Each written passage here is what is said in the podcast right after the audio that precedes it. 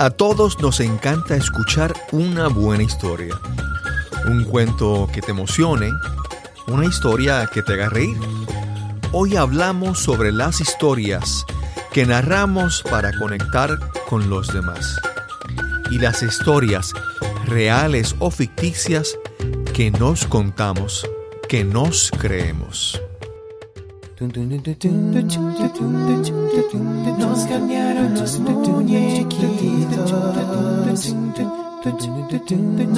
Mi nombre es Cristóbal Colón.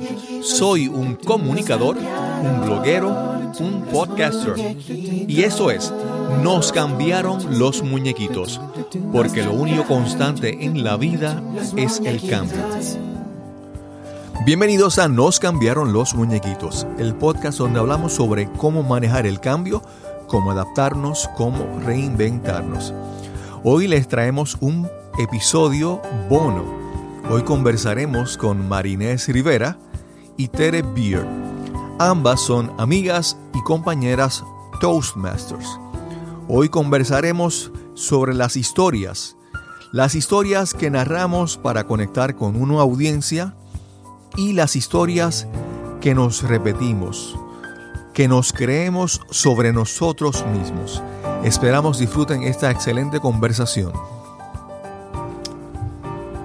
Bienvenidos a Nos cambiaron los muñequitos. Hoy tenemos un ep- episodio diferente. Vamos a tener aquí una conversación. Hoy conversamos con Marinés Rivera. ¿Cómo estás, Marinés? Muy bien, encantada de estar aquí. Sí, y una de nuestras podcasting acómplices, Tere Beard. ¿Cómo estás, Tere? Muy bien también, contenta. Marinés también pronto va a ser, es, es parte de los podcasting acómplices cuando se lance ya con su, con su podcast.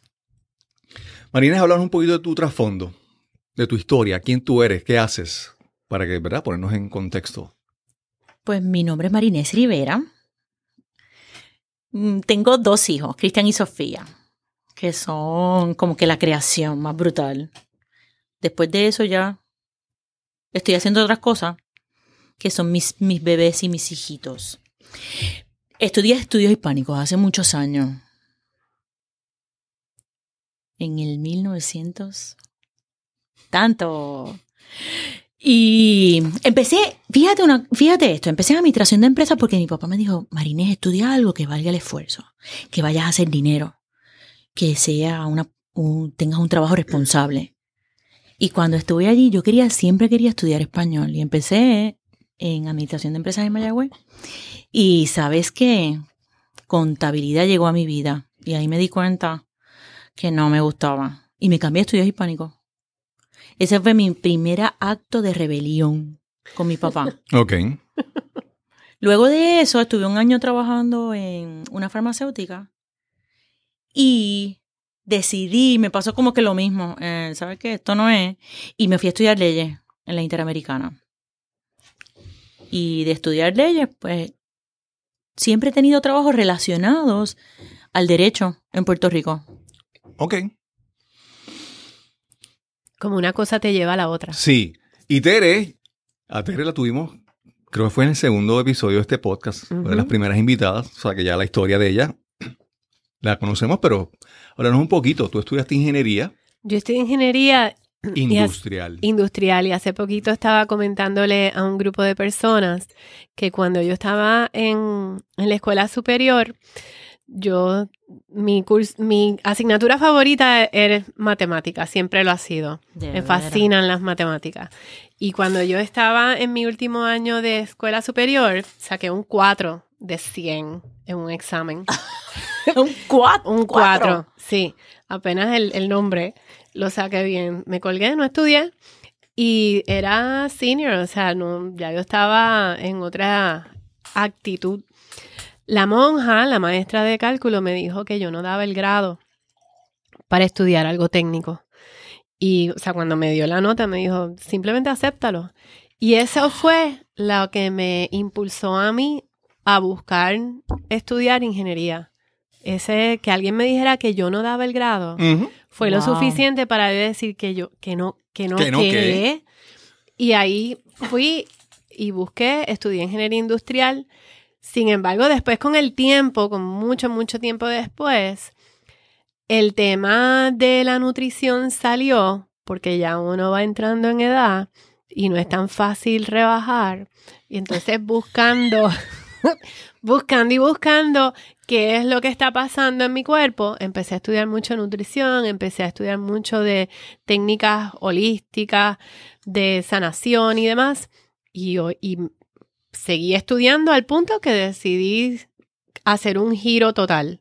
Entonces me certifiqué como health coach y de ingeniero industrial. Pasé a, bueno, pasé a, trabajar en todo lo que era tecnología y de ahí, recientemente, en los últimos tres años, estoy como coach de salud, haciendo sanación pránica, escribí un libro, me certifiqué en Brain Gym, que es un tipo de técnica para lograr metas. Así que ha sido un cambio 180. Wow. Es como si hubieras tenido una monja adentro que te dijo, tú nos das el grado. Exacto. Así mismo fue. Sí, sí. Lo que tenemos en común en los últimos años es que coincidimos en Toastmasters, que es una organización para aprender a hablar en público. Aun cuando yo, yo conocía a Tere en sus años como en el mundo de la tecnología, el mundo corporativo, coincidimos en Toastmasters y Toastmasters, pues aquí aprendemos sobre liderazgo y sobre comunicación efectiva y uno de, las, de los recursos más importantes para poder hablar, para comunicarse efectivamente, es el contar historias, el storytelling. Y quiero comenzar el, tema con, esta, con una cita de Gary Vaynerchuk, para todas las personas que están eh, en el mundo del empresarismo digital y las redes y todo eso, él es muy conocidísimo. Y la voy a leer primero en inglés y se la voy a, traducir luego al español. Él dice, Storytelling is the game. It's what we all do. It's why Nike is Nike or Nike is Nike. It's why Apple is Apple. It's why Walt Disney built Disney World and why it's why Vince McMahon makes a billion dollars. Dice que el contar historias, ese es el juego. Eso es lo que todos hacemos. Es por eso que Nike es Nike. Es por eso que Apple es Apple. Y eso es por eso es que Walt Disney creó Disney World. Y es por eso que Vince McMahon, que es el de la lucha libre, ah, sí. hace, hace mi billones de dólares. Porque la importancia de contar una historia, ¿verdad? Tú le puedes decir a una persona 800 cosas, le puedes decir consejos, le puedes decir ideas, pero cuando tú se las cuentas con una historia, con un, con un cuento, se logra una eficiencia en la comunicación que no se consigue en, otras cosas. Por eso es que Jesús enseñaba usando parábolas. Parábolas, sí. Es, que eso es más viejo que... Y es tan fácil el tú relacionarte con una persona porque rápido encuentras la conexión o le coges pena o te causa alegría, te causa un sentimiento. Empatía. Sí. Eso es lo primero de, la, de contar historias, que logras una relación, una, una empatía. Decir, ah, mira, a mí han pasado cosas parecidas o, o he vivido una situación similar cuando tú cuentas una historia, ¿verdad? Sí, porque el, el yo llevarte un mensaje, si te voy a simplemente decir que tú tienes que hacer esto o tú debes estar consciente o darte un regaño o darte un consejo, no es tan fácil o no lo voy a recibir de la misma manera que si tú me haces un cuento que me hace todo el sentido y ahora entiendo porque de verdad, ah, sí, pues sabes que yo debería hacer ese cambio. No es porque me estás mandando, es porque ya entendí el cuento. Sí. O porque, por ejemplo, yo te digo, mira, te voy a hacer la historia, te voy a hablar de por ejemplo, de Gary Vaynerchuk. Y yo te cuento la historia de él. Y dices, ah, qué chévere. Entonces, cuando tú ves una historia de alguien que vivió algo con unos factores, unas situaciones, y entonces vemos los resultados, entonces ahí tú conectas con la historia. Contrario a que te lo digan así, porque no, no, no, lo, que tú tienes que hacer, cuando tú dices esa primera frase, tú tienes que hacer esto ya cortaste, ya cortaste la Sí, ahí ya. Es una de las cosas que, ¿Que yo qué? Ajá. Y eso es lo que sucede con Toastmasters cuando evaluamos. Rápido, ellos te dicen, y, es- y eso es consejos válidos para cualquier evaluación que tú vayas a hacer de trabajo, de lo que sea. Tienes que empezar con algo positivo. ¿Por qué? Porque cuando empiezas con el tienes que hacer esto. No, ya ¿Por ahí qué? creaste una barrera. Creas la barrera. Y, Sí. el, y ese, el rápido que hablamos de lo que hay que mejorar, es como que en serio, no, no, Sí. no tengo nada bueno que puedas decir que haya hecho. Todo el mundo hace algo. Y el- lo mismo las historias. Toda historia, con toda historia, de la manera en que la cuentes, puedes conectar. A mí me gusta mucho la evaluación de Toastmasters y he aprendido a comunicarme gracias a, a Toastmasters cuando, cuando te dicen yo sentí, yo percibí, noté, Sí. caes. Con los cinco sentidos. Sí, sí, sí, sí. O Cuando sea, te, te adueñas tú de la... Y esta es mi percepción. O sea, esto fue lo que yo noté, esto fue lo que yo vi.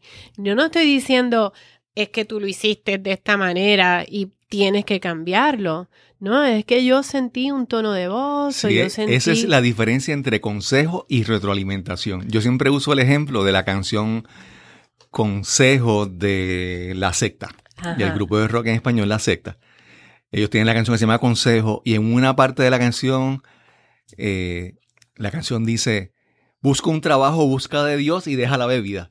Entonces, entonces, esa canción, ¿qué te dice? Tienes que hacer esto, tienes que buscar un trabajo, tienes que buscar de Dios y tienes que dejar la bebida. Te da Entonces- buenos consejos. Entonces, ese es, ese es el ejemplo para que la gente entienda lo que es un consejo. Cuando utilizas un consejo a alguien, automáticamente estás bloqueando, o sea, ya creas una barrera. Es como cuando tú te acercas donde alguien, si tú quieres que alguien se distancie de ti, acerca, acércate, pon el brazo encima, en el hombro, y dile, te voy a dar un consejo. Ay, eso me... Mira, esa es la lección más grande de mi mamá. Mi- yo, yo digo que yo he sido bien beneficiada porque yo tengo un padre y una madre espectaculares. Y de mi papá aprendí, yo una vez le digo, papi, si, si yo tuviera dinero, ¿cómo sería? Serías tan chulita como eres ahora. Y Ay, eso, qué bien. ay, qué emoción, no importa. Y de mi mamá, y, y de mi papá también aprendí que toda experiencia, buena o mala, es experiencia. Es importante porque es una lección. Y de mi mamá aprendí a no dar consejos. Y mi mamá es una maestra en eso. Porque mira que ella era mi confesora y yo le hacía muchas historias de cosas que me sucedían. Y mi mamá siempre mantenía la calma cuando podía muy bien irse en brote y decir, eso no se hace. No, no, no. Mantenía la calma y me hacía, me llevaba quizás con preguntas o me hacía alguna historia de Sí. ella. Otro, otro, otro asunto importante con el consejo, ¿verdad? Cuando estábamos hablando de, de que cómo tú comienzas mal, pero entonces el resultado también es mal. Porque, por ejemplo, cuando uno empieza desde la perspectiva de que te voy a dar un consejo, Es que yo estoy comenzando que te voy a decir algo y entonces uno se siente como que superior. Te estoy dando... hay algo malo contigo. Y, Y te hay estoy- algo que yo sé que tú no sabes. Exacto, te estoy dando este consejo, este, esta pieza, gotita del saber, del saber muy importante para ti. Pero entonces viene la frustración y dice, pero es que uno le dice las cosas a la gente y ellos no te hacen ¿Y no te caso. hacen caso? Entonces viene la frustración doble para ti. Claro. Comienzas mal y el resultado, lo que rebota para ti es negativo. O sea que con, con hacer consejos, dar consejos a las personas no es una alternativa. A mí me gusta mucho lo de las preguntas que estabas diciendo de tu mamá, porque cuando tú le preguntas a una persona, le estás obligando a que haga la introspección, Claro. porque la contestación la, ti- la ten- cada cual la tiene, cada cual la tiene. Entonces es cuestión de busca dentro de ti y dime la verdad o dite, di- di- Dite a ti mismo. Sí, Di- dite. di, la verdad. Sí, sí. Di tu verdad. Di tu verdad, sí, suena raro eso de dite. Sí. Mira, mi, mi, mi maestra de yoga, yo en varias ocasiones tuve la, me reunía con ella para pues, hablar y conversar y tener como una, unas consultorías. Y ella te usaba esta técnica que, que ella te hacía una pregunta. Entonces te decía, oye, pero entonces, ¿cómo tú te sientes sobre eso? Entonces tú le decías, mira, es que yo me siento muy mal porque... Entonces ella repetía, ah, te sientes muy mal. Y tú dices, no, porque es que entonces la familia y todo este problema y toda la tensión que eso me causa, ah, te causa mucha tensión. Ella tal vez hacía, sí, validaba hacía muchas, diciendo. hacía tal vez pocas preguntas, pero lo que después decía era repetirte lo que tú decías. Entonces tú después te das cuenta y dices, oye, pero si estuve todo este rato aquí con ella y ella no me dijo nada. Nada. Sin embargo, al final te sientes mejor porque lograste sacar todo esto que no necesariamente estabas consciente que lo tenías por dentro. Claro, porque también una cosa es las cosas que tú piensas, otra cosa es cuando las dices. Cuando tú las, las dices y las escuchas, la, la ruta por la que tu cerebro procesa eso es diferente. Sí. O sea que ya de por sí lo vas a ver diferente. Y más cuando entonces una segunda persona lo repite. Ujú. ¿Cómo Nuevamente, se oye? el cerebro entonces lo procesa de otra manera diferente. Entonces tú tienes lo que le dicen insight, ¿verdad? Tú tienes una, una nueva forma de ver las cosas simplemente porque se repitió lo que dijiste, ¿verdad? No, entonces ella no tenía que decirte las cosas. Ella simplemente era un espejo para que tú dijeras y tú escucharas la historia y procesaras. Porque al final de cuentas la gente hace lo que le da la gana. O sea, la gente decide, decide por sí mismo lo que quieren hacer. Y- Claro. Y cuando te dicen, te repiten, entonces, por lo menos yo siento la necesidad de aclarar. O sea, de que, ah, te sientes de tal manera, bueno, pero es, y, y tengo que aclarar porque me siento Claro, así. claro, claro. Y sigue saliendo más información. Y sigue saliendo más información. Porque hay muchas maneras de interpretar el me siento, me siento mal. Claro, claro. Y otra cosa que ella hace al validar lo que tú estás diciendo, nosotros como seres humanos tenemos la necesidad de ser amados. Y dentro de todo, al ella validar, te sientes como apreciado, como querido. Claro, Y- claro. Eso te puede cambiar de espacio también. Sí, y evita el, evita el juicio, evita que te sientas juzgado, Claro. que simplemente estás repitiendo lo que tú dices. Desde el punto de vista de la persona que está, que está comunicándose, ¿verdad? Contar una historia tiene una, como te ah, mencionamos primero, que el primer paso es que, que la gente se relaciona, se siente related, ¿verdad? se siente relacionado con lo que tú le estás contando. Y entonces la otra, desde el punto de vista, mencionamos la empatía, pero desde el punto de vista de que la, de la persona que está comunicándose, cuando tú cuentas una historia es mucho más fácil para ti. ¿Por qué? Porque estás recordando algo. Es posiblemente sea una historia personal que tú viviste, estás recordando. Es fácil para ti, es muy, es muy difícil hacer una lista de cosas que tú tienes que decirle a una persona, ¿verdad? Punto Sí. uno, punto dos, punto tres, tienes que memorizarlos, pero cuando tú cuentas una historia, tú simplemente vas a tu memoria en algo que ya está guardado ahí y lo cuentas. La facilidad con la que tú lo cuentas. Y lo segundo, cuando tú cuentas algo que viviste, estás reconectando tu memoria con las emociones de ese momento. Entonces, tú cuentas la historia, te conectas, si tu historia es triste, posiblemente te sientas triste otra vez, a mayor o menor grado. Y tan pronto tú te sientes esa emoción, tú la proyectas y las personas se conectan con esa emoción.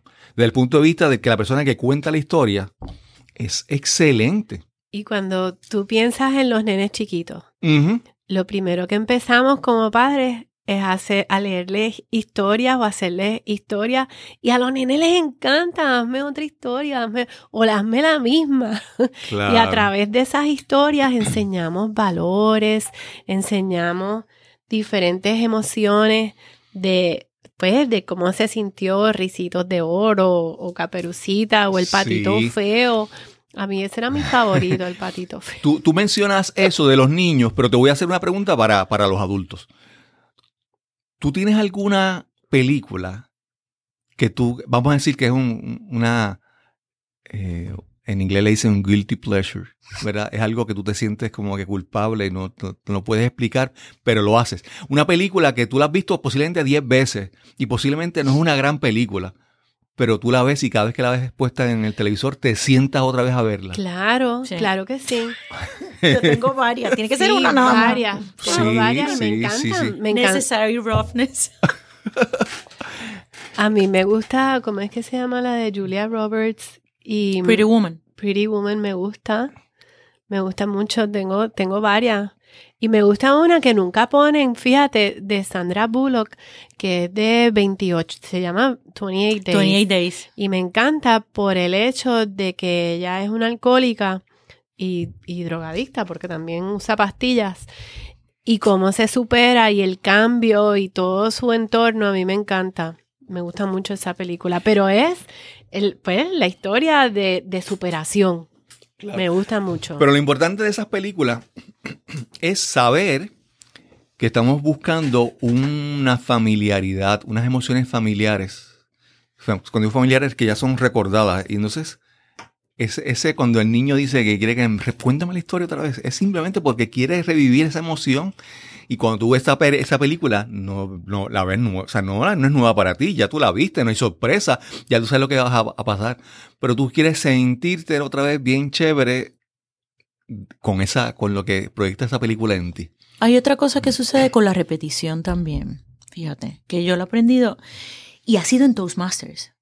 Ujú. Y no es, no es nada nuevo y, y otra gente lo, lo ha descubierto también.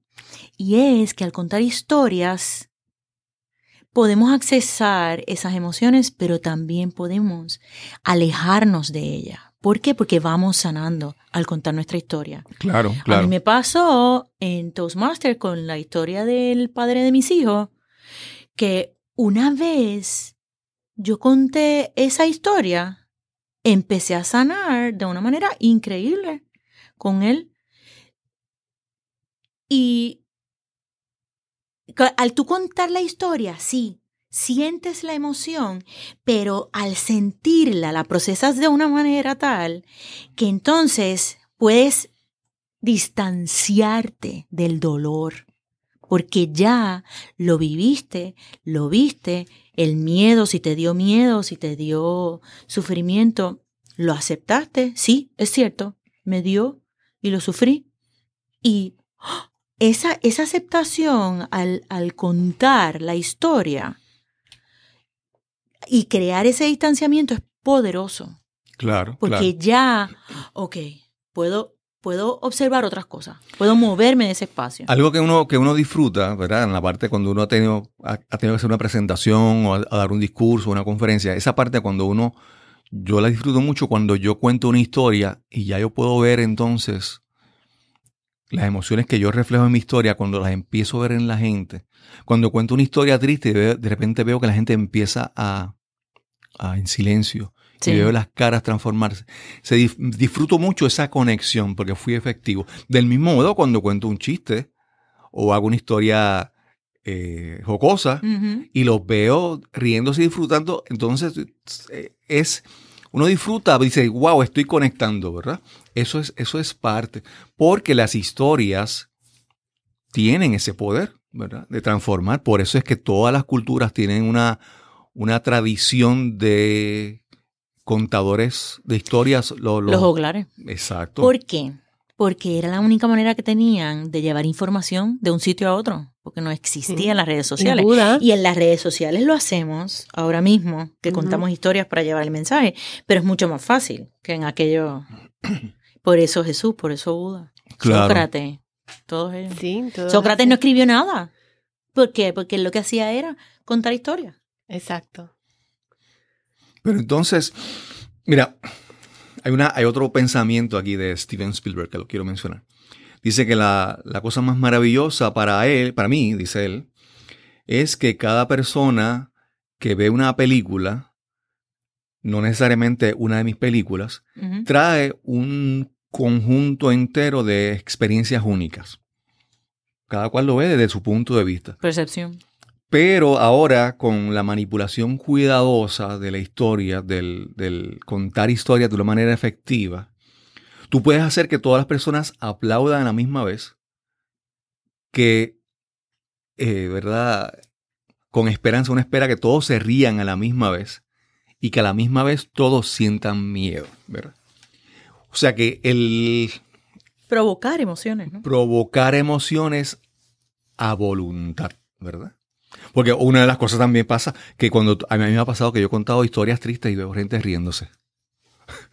¿No te pasa? Sí. Yo cuento una historia Pero triste eso en mi puede vida. ser nerviosismo Sí. también. Sí, pero entonces me ha pasado, entonces me pasó muy al principio, que yo contaba una historia, pero entonces yo me di cuenta que la historia en sí no es, la historia en sí no es triste o es, o es alegre, es como yo la cuento, ¿verdad? Ah, es la forma en que yo la, la presento. Y yo puedo presentar una historia de manera triste o de manera... ¿Cuántas, ¿Cuántas veces hemos visto a algún comediante que, que cuenta una historia súper trágica, pero tú terminas muerto de la risa? Eso es así. Es como la presenta. Entonces en ese momento yo dije, no, no, no, no es, no es tan solo... O sea, la historia en sí con la magia... Pero no, es yo tengo la historia, pero la tengo que presentar y ser efectivo al presentar. Entonces ahí es que yo logro que la gente se ría o se emocione o se sienta triste al yo. Y entonces es una destreza que hay que practicar. Hay gente que son naturales para eso, para contar historias, ¿verdad? Pero entonces, estamos hablando de cuando contamos las historias para otras personas, pero ya nos estamos acercando a fin de año. Y es el momento de reevaluar cómo, vivimos este año.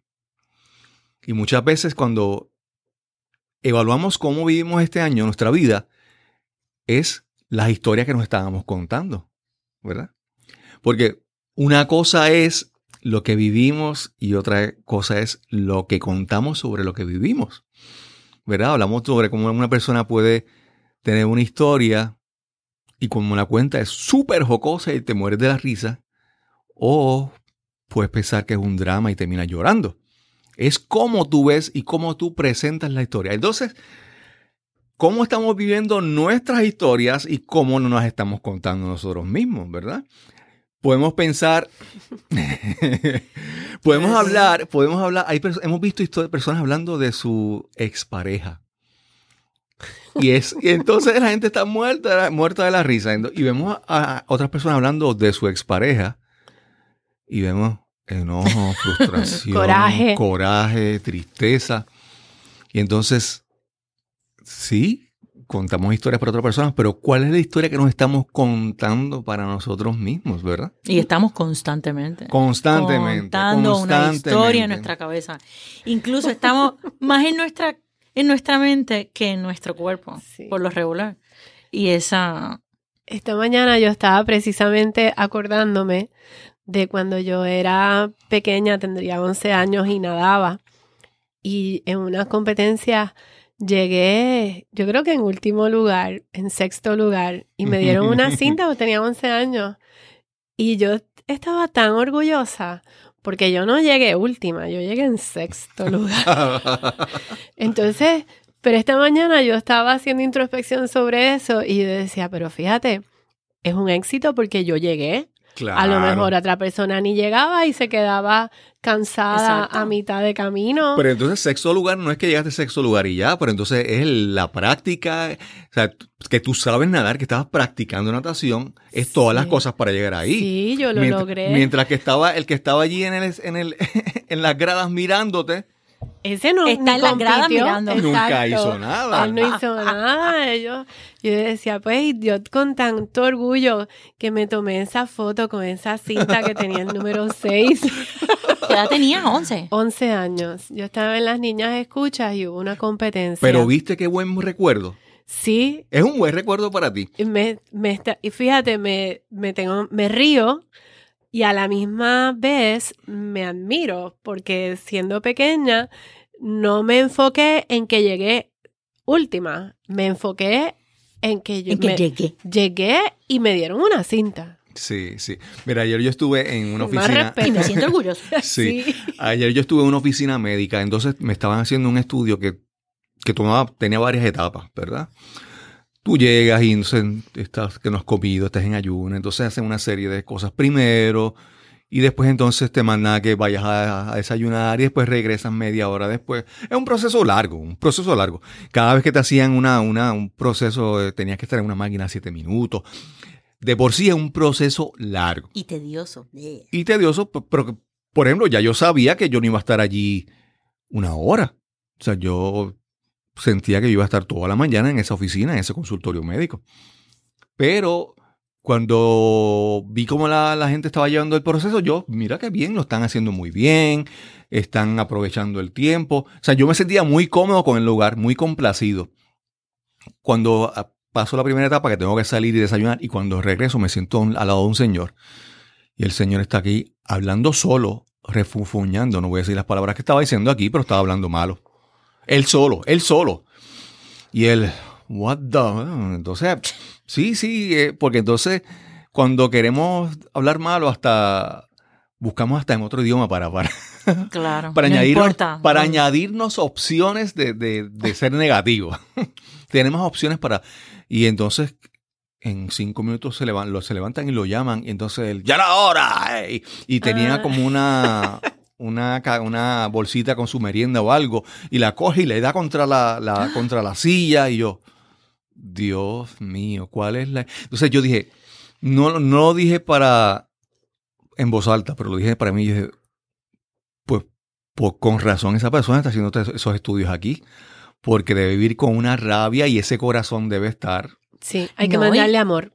Y así como está actuando, ¿cómo se tratará en su historia mental? Como estaba diciendo ahorita. Pero entonces es el, conta- el contraste de, de la historia de que yo salí de ahí complacido con el servicio y súper. Y sin embargo, la historia que él se lleva es... Un y- desastre. Y es todo una decisión de cómo yo veo las cosas y muchas veces cómo entonces lo que vi y cómo lo sigo repitiendo. Porque muchas veces en, nues- en nuestras historias no somos nuestros amigos. Yo misma, en mis historias que me cuento en mi cabeza, no soy mi amiga.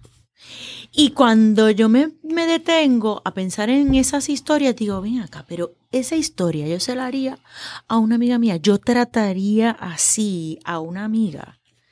Y el otro día estaba en una clase de budismo y la, la maestra estaba diciendo que nosotros tenemos, debemos aspirar a ser nuestros mejores amigos. Y es eso, es interrumpir y quizás deconstruir esa historia que tenemos en la mente de, to- de, de, de la ristra de pensamientos incontrolables que no observamos.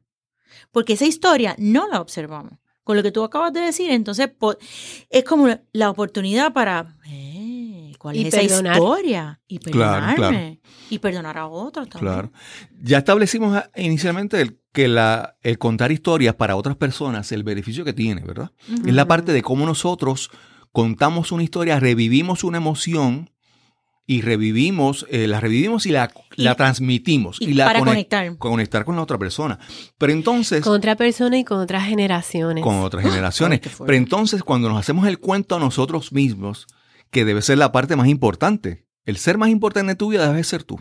Entonces es la historia que yo me repito, qué emoción yo estoy reviviendo, qué resultado yo estoy estableciendo para mí, qué conexión estoy estableciendo conmigo. La historia de la cinta de la competencia de natación en sexto lugar.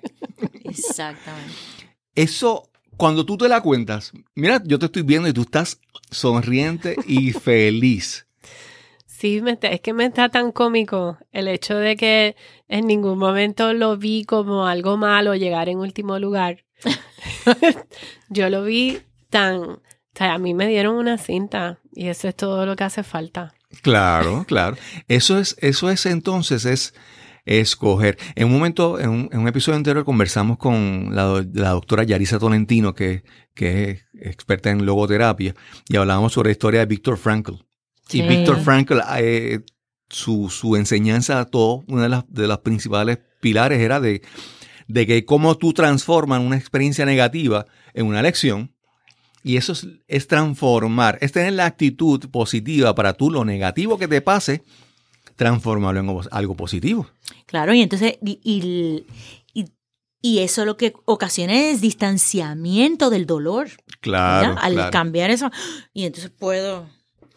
De hecho, ese fue el enfoque que yo utilicé Claro. cuando escribí el libro Todo lo malo es Todo bueno. lo malo es exactamente. que bueno. hago historias para llevarte el mensaje. Y te hago una historia de la persona que nació para sufrir y una historia bien parecida mía con el enfoque de que, ok, que tengo que aprender aquí y qué herramienta voy a buscar para yo salir del hoyo. Porque en Claro. ambas historias era más o menos lo mismo que estaba pasando. Lo que pasa es que a esta persona le gusta quedarse en el hoyo y hacerlo más profundo y yo quiero Sí. salir de ese hoyo. Claro, claro. Cuando, haciendo referencia a tu libro de todo lo malo es bueno, es que muchas veces pensamos en que esto es malo y esto es bueno. Pero para empezar, cuando tú vas a, a un deporte, a un partido o lo que sea, a un juego, ¿qué es lo que tú ves allí primero? Tú tienes un árbitro. Sí. El árbitro decide, por ejemplo, si estás viendo béisbol, cuando lanzas la pelota, está en la zona de strike o está en la zona de bola. Sí. Pero hay un árbitro que dice si es bueno o es malo. Pero en tu vida, ¿quién es el árbitro de que, que decide si hay algo bueno o algo, o algo malo? Ay, Pues eres tú, ¿verdad? El ego. Entonces, para muchas cosas, para muchas cosas, obviamente hay ciertas cosas que son obvias, ¿verdad? Está la ley, está la policía, está el sistema judicial. Te dice que es malo robar. Y o es malo hacer un fraude con tus contribuciones. Pero en muchas otras cosas en tu vida no hay un árbitro. El árbitro eres tú.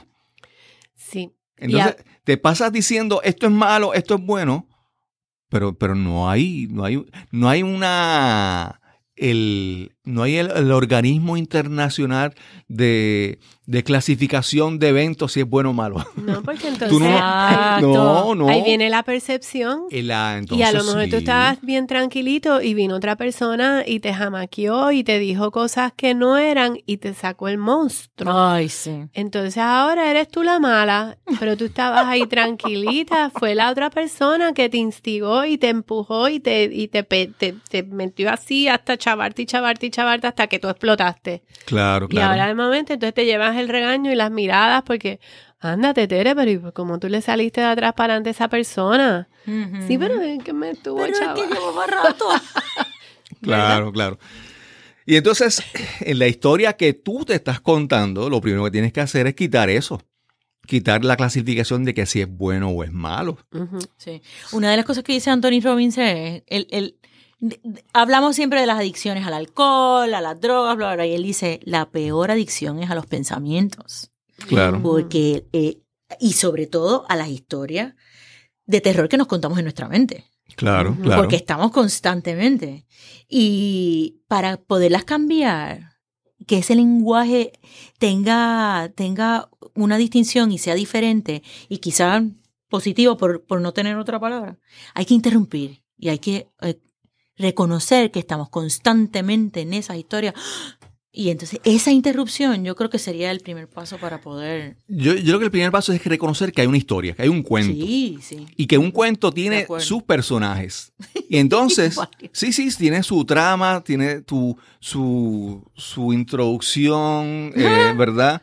Eh, su, su, va, eh, su creciendo. eh, Tiene transiciones, lo que no tiene es conclusión, Tiene porque un- como estamos constantemente de cuenta, sí. cuenta, pero cuenta, hay cuenta. una serie de elementos, pero tú tienes que entender que hay una historia y empiezas a identificar cuáles son esos, esos, esos. Pero la historia la escribes tú. Claro, pero lo primero, que- que primero que tienes que ver es darte cuenta de que es la historia. Pero sí. Y entonces, cuando te das cuenta de que hay esos elementos, de que, por ejemplo, hay un protagonista, hay un héroe, hay un villano, entonces, cuando tú dices, pues voy a reescribir mi historia, pero entonces voy a ver quiénes son los personajes. Entonces ya tú no te pones como el villano, ya no tú te pones como la, La como la víctima. la víctima. víctima. Ujú. Ay, ¿verdad? sí, la víctima. Y entonces ahí tú escoges, pero el primer paso es reconocer que hay un esquema ahí, porque hay gente, la gente que ni se da cuenta que la, la vida que vive es un, es un cuento, una historia. Yo, yo he podido primero darme cuenta en, en personas que vienen, que he conocido, personas que están constantemente buscando a alguien que juegue un papel en su libreto, en su historia, en su cuento. Son las personas, por ejemplo, un caso de una persona que siempre llega y tú siempre la ves que siempre está antagonizando y buscando como que discutir. Porque así no tiene que tomar decisiones. Mientras yo me paso en la búsqueda y en la búsqueda y en la búsqueda, no es que estoy ocupado buscando. Sí. No tengo que tomar la decisión y tomar acción. O sea, cuando yo en este caso, Y esta persona... está responsabilizando, Y como repo- él dice, Exacto. responsabilizando al otro, al otro, al otro, al otro. Y no. Sí, y en el caso de esta persona, yo entonces lo primero que veo es que digo, esta persona está buscando a alguien con quien discutir, o sea, le está buscando un- pelear. eh, como, como en su historia está buscando un antagonista, pues yo no voy a ser el antagonista de su historia, yo mm, lo rechazo, ¿verdad? Entonces, en tu vida, ¿qué eres tú? ¿Eres el que va por ahí rodando sin control o eres la persona que toma las decisiones, ¿verdad? Eres el CEO, eres el, el- el presidente ejecutivo de tu Ay, yo compañía. Puedo decir que soy todas las anteriores, porque es que no es una nada más, es como que Sí. muchas vocecitas. Const- Trabaja Claro. todos los turnos. sí, to- todos los turnos, todas las voces, los villanos, los victimarios, las víctimas, todo. Todo está ahí. Claro, claro. Eh, entonces cuando a veces, muchas veces pasa, esto lo, lo- lo vemos en las series de, de, de televisión, que a veces los escritores van escribiendo de episodio en episodio. Van Ujú. contando la historia. Ellos tienen más o menos una idea de a dónde quieren llegar, pero van escribiendo episodio en, en episodio. Cuando estamos ahora eh, llegando, como mencionamos, a final de año, estamos reevaluando cómo va a ser el año nuevo. A veces nos pensamos en la historia, en el final de la historia. Decimos, yo este- al final de este año yo voy a, haber- a- haberme ganado 100 mil dólares o, o haber rebajado 50 libras o 30 libras. Hacemos una serie de resoluciones donde Yo me estamos conformo con 10. pero estamos pensando en la parte de que queremos hacer una historia donde sabemos el final, pero no nos estamos preocupando por el próximo episodio que vamos a hacer. Entonces tú puedes tener una idea más o menos de lo que a dónde quieres llegar, pero tienes que empezar a, a cada día a escribir el episodio que va esta semana, el episodio que va hoy. ¿Cómo yo voy a escribir este episodio hoy? Entonces, esa es la parte de que dices, bueno, eh, para llegar a, la, a los a, la- a ganarme los 100 mil dólares, por ejemplo, el primer episodio de hoy es cómo yo voy a con- conectar y conseguir personas, clientes o fuentes de ingresos. Que me lleven ahí. Claro, no te quedes pensando, ese es el episodio de hoy, hoy lo escribes lo mejor posible, ¿verdad? Y mañana, el episodio de mañana es, Sí, le di los servicios a esa persona y, y le cobré tanto. tiene que haber una continuidad. Claro, No es que vas a empezar una serie nueva. Claro, lo que te quiero decir es que las personas no pueden seguir pensando en, la en el final. Eso, cuando establecemos nuestras metas, a veces pensamos lo que queremos lograr, pero, pero no pensamos lo que hay que hacer cada día para hacer eso, ¿verdad?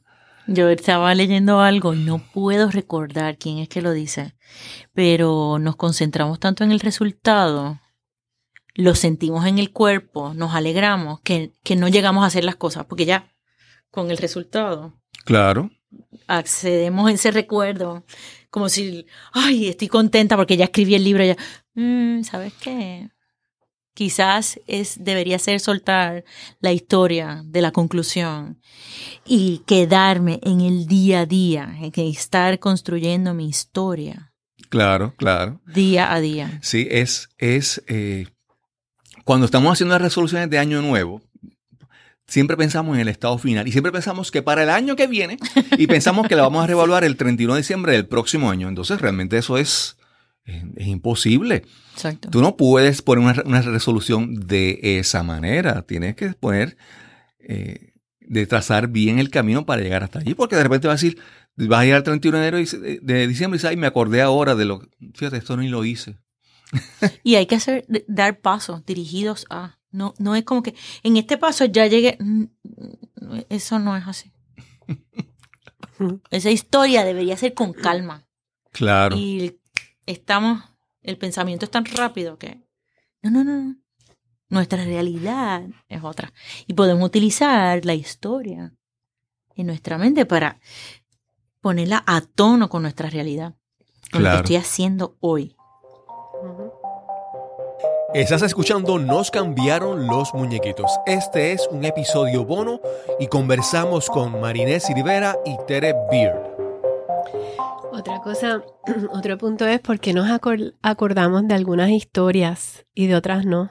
Oh, ¿Verdad? Que ese es un punto que es interesante porque tú creces y luego en tu adultez recuerdas esa historia que me hacía mi abuela o esa historia que me hacía mi mamá, mi papá.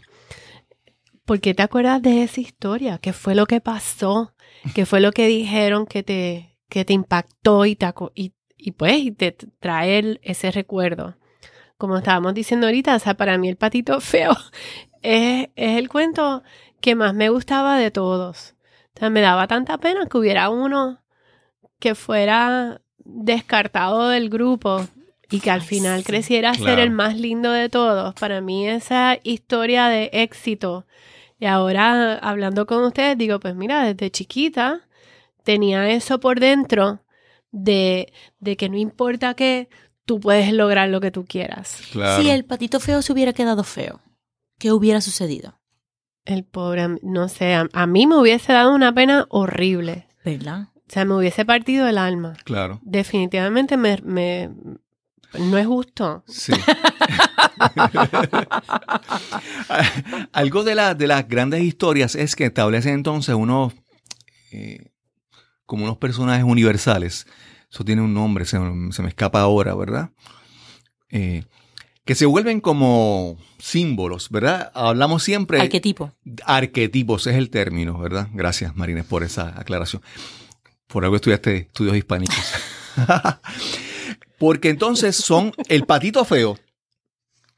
Pues no, porque fulano es el patito feo.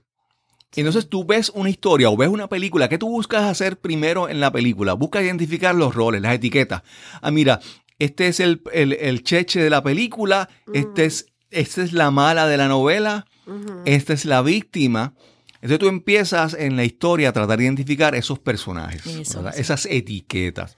Y esas etiquetas pues nos ayudan a veces a entender ciertas cosas, nos facilitan el aprendizaje, pero las etiquetas no son absolutas. Entonces, ¿cuáles son las etiquetas que tú te estás poniendo? ¿Cómo tú te estás poniendo en, en tu historia?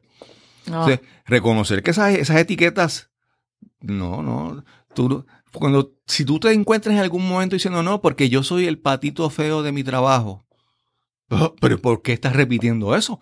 O cuando dices, yo soy la oveja negra de mi familia. Sí.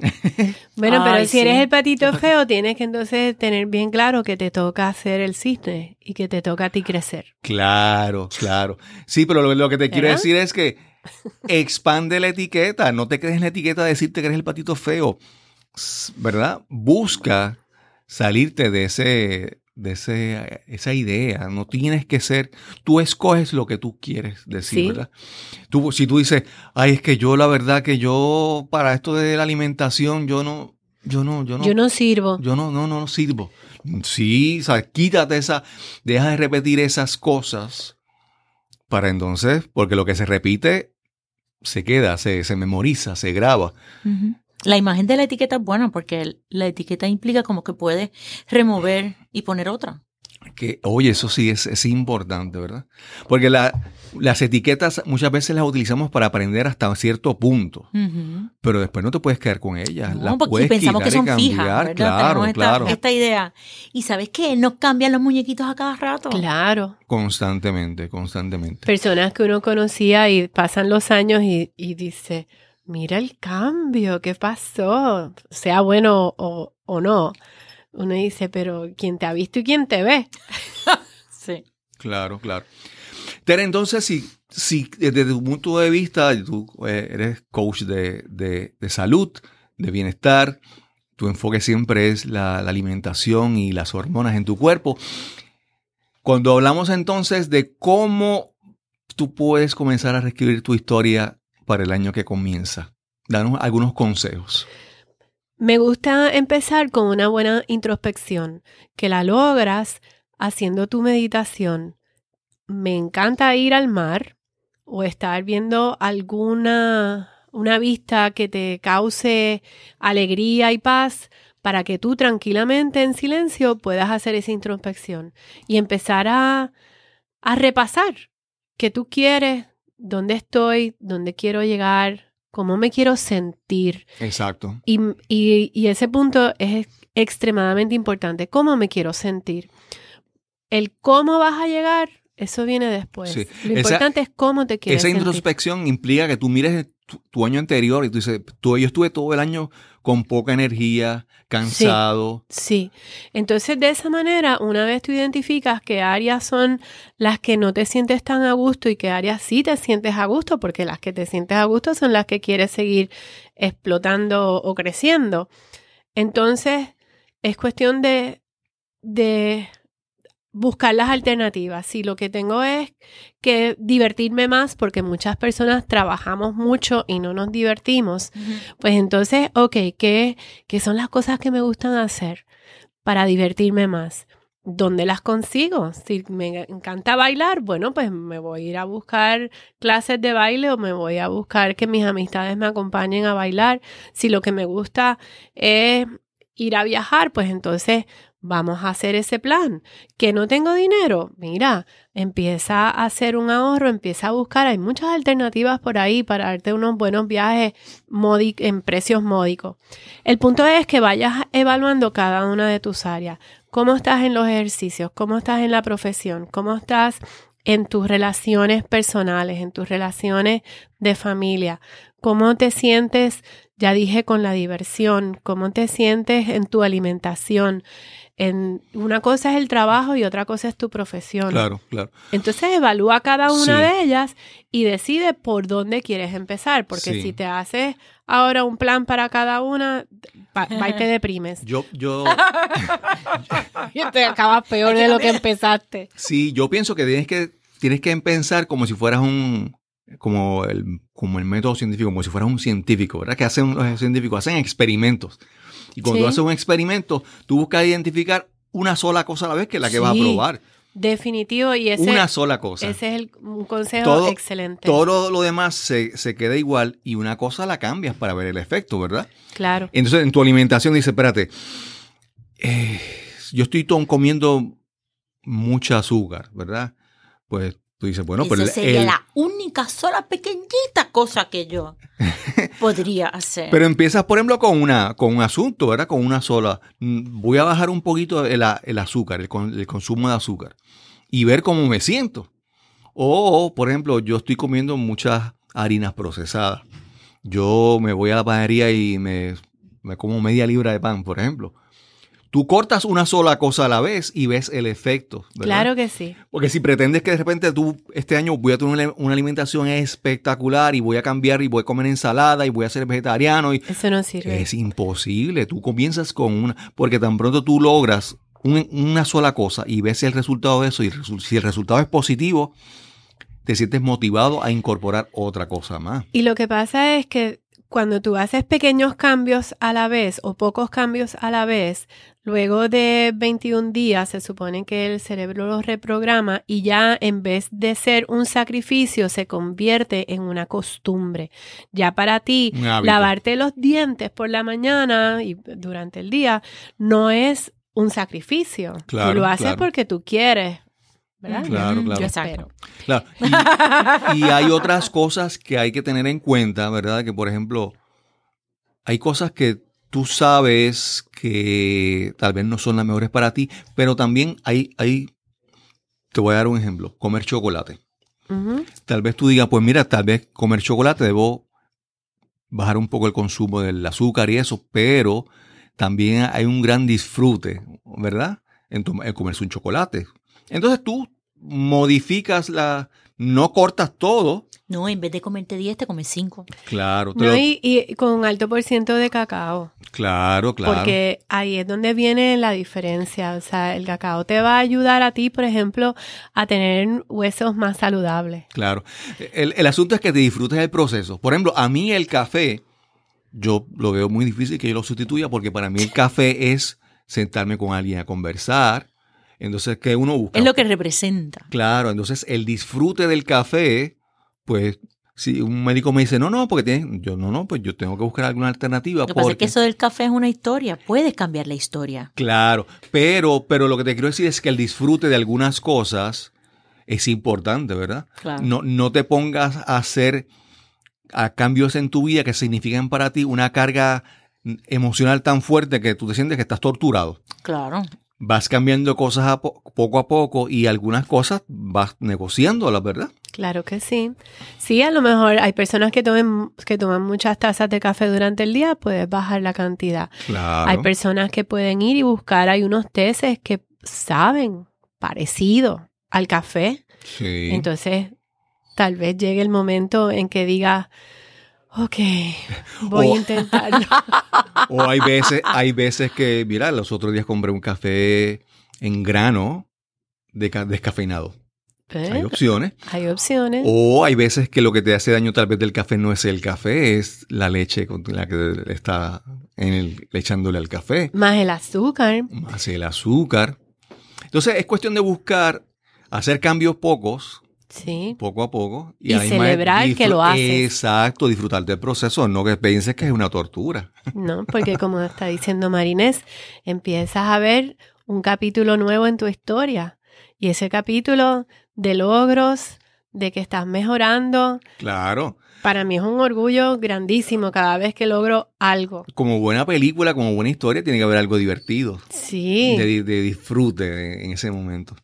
Marinés, ¿y tú qué recomendaciones nos das para entonces comenzar esta nueva historia, escribir esta nueva historia para el año que comienza? En agosto de 2016, mi amigo Cristóbal me apoyó a setear. A configurar. Gracias. Esa, esa palabra me gusta más. Un website en internet, marinesrivera.com. En WordPress, que es una plataforma, la Ujú. plataforma que más, que más se utiliza para, eso, para esos efectos.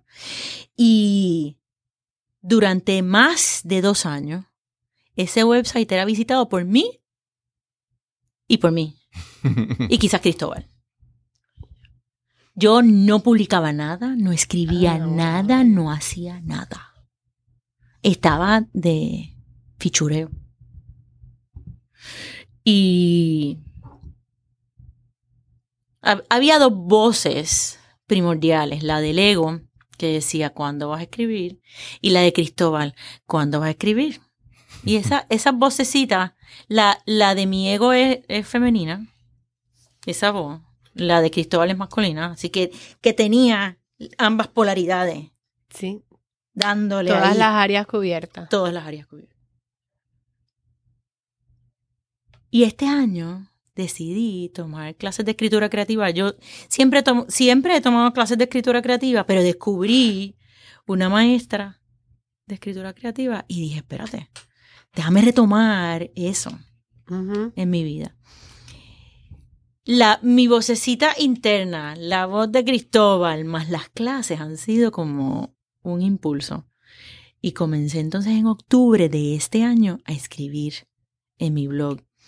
Y lle- llevo tiempo escribiendo con con las clases de escritura. Y lo segundo que he hecho es publicar. No solamente escribir, sino publicar. Qué bien. Hace unas semanas estuvimos en una presentación de uno de los libros y yo leí poemas de, de tres libros en los que estaba en que, que tengo, tengo poemas publicados en esas antologías. Y fue una experiencia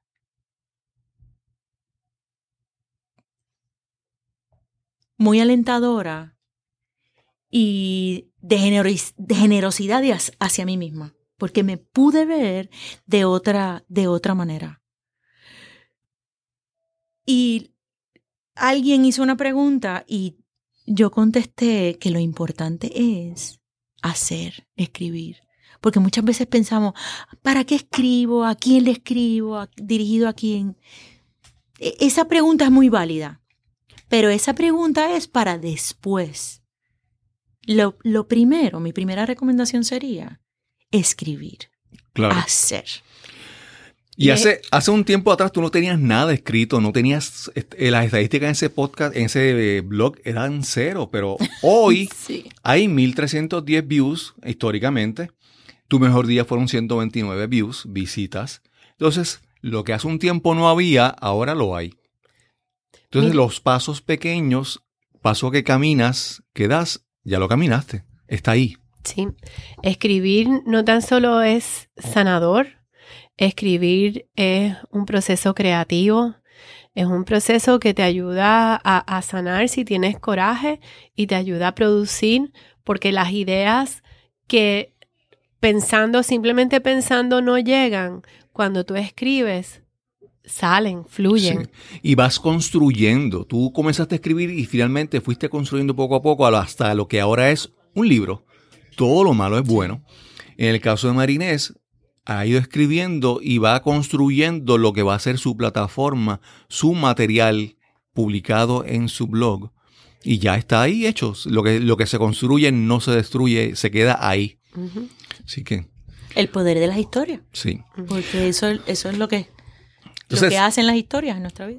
Eh, Marinés, entonces, si te quieren conseguir, ya sabemos, ya mencionaste que en marinesrivera.com, ahí pueden leer los escritos de Marinés y también pueden comentar, darle su retroalimentación, no den consejo, Me- retroalimentación. Retroalimentación y me encantan los comentarios.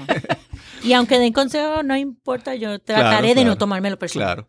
Y Tere, A mí me pueden conseguir en terebeard.com. y también ella es la, la,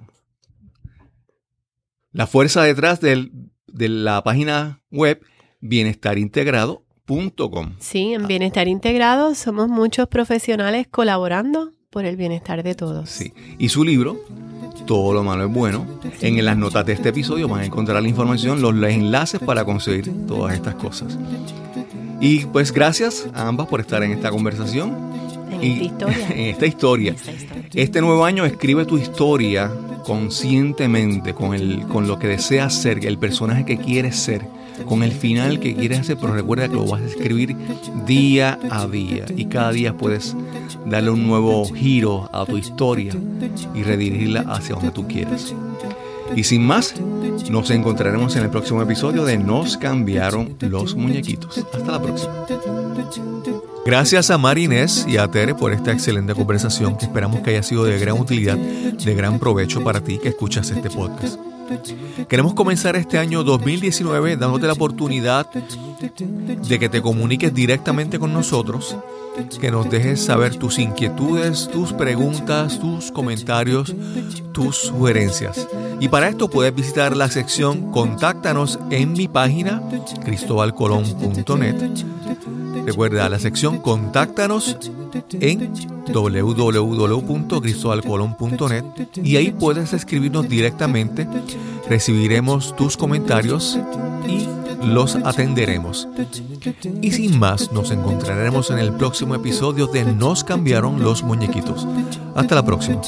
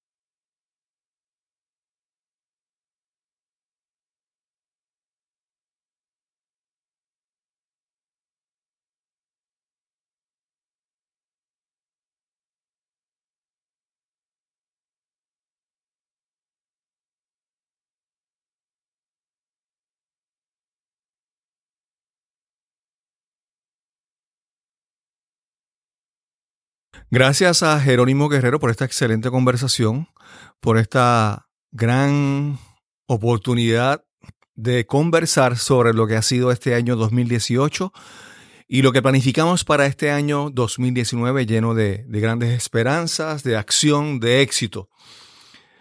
Quiero invitarte a que me escribas directamente si tienes alguna inquietud, alguna pregunta, algún comentario. Puedes escribirme directamente al correo electrónico cristobalcolón.pr. Repito, cristobalcolón.pr en gmail.com. Ahí puedes escribirme directamente. También me puedes encontrar en las redes sociales, en Facebook, en Twitter. Me puedes escribir y agradeceré cualquier comentario, cualquier pregunta que tengas, cualquier inquietud. Te contestaré lo antes posible. Y sin más, quiero desearte un feliz año nuevo 2019 para ti, para tu familia, que este nuevo año tenga grandes éxitos para ti y que alcances todas tus metas. Y sin más, nos encontraremos en el próximo episodio de Nos cambiaron los muñequitos. Hasta la próxima.